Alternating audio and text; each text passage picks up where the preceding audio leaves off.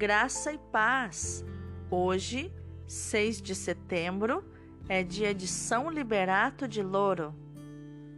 Liberato nasceu na pequena Loro Piceno, província de Macerata, na Itália. Pertencia à nobre família Bronforte, senhores de muitas terras e muito poder. Mas o jovem Liberato, ouvindo o chamado de Deus e por sua grande devoção à Virgem Maria, abandonou toda a riqueza e conforto para seguir a vida religiosa. Renunciou às terras e o título de senhor de Loro Piceno, que havia herdado de seu tio, em favor de seu irmão Gualtério, e foi viver no convento de Roca Bruna, em Urbino. Ordenado sacerdote e desejando consagrar sua vida à penitência e às orações contemplativas, retirou-se ao pequeno e ermo convento de Sofiano, não distante do castelo de Bronforte. Ali vestiu o hábito da Ordem dos Frades Menores de São Francisco, onde sua vida de virtudes lhe valeu a fama de santidade. Em Florzinhas de São Francisco, encontramos o seguinte relato sobre ele. Aspas. No convento de Sofiano, o frade Liberato de Loro Piceno vivia em plena comunhão com Deus. Ele possuía um elevado dom de contemplação e durante as orações chegava a se elevar do chão. Por onde andava, os pássaros o acompanhavam, pousando nos seus braços, cabeça e ombros, cantando alegremente.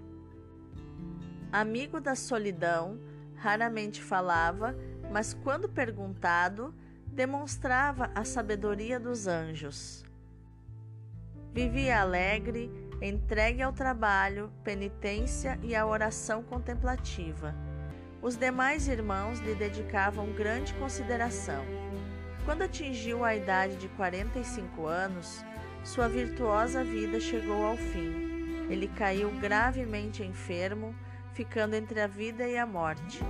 Não conseguia beber nada, por outro lado, recusava-se a receber tratamento com medicina terrena, confiando somente no médico celestial, Jesus Cristo, e na sua abençoada mãe.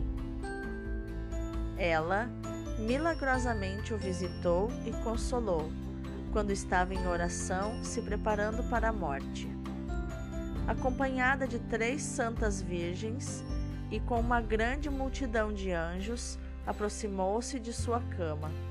Ao vê-la, ele experimentou grande consolo e alegria de alma e de corpo, e lhe suplicou, em nome de Jesus, que o levasse para a vida eterna se tivesse este merecimento. Chamando-o por seu nome, a Virgem Maria respondeu: não temas, filho, que tua oração foi ouvida, e eu vim para te confortar antes de tua partida desta vida. Assim, Frei Liberato ingressou na vida eterna numa data incerta no século XIII.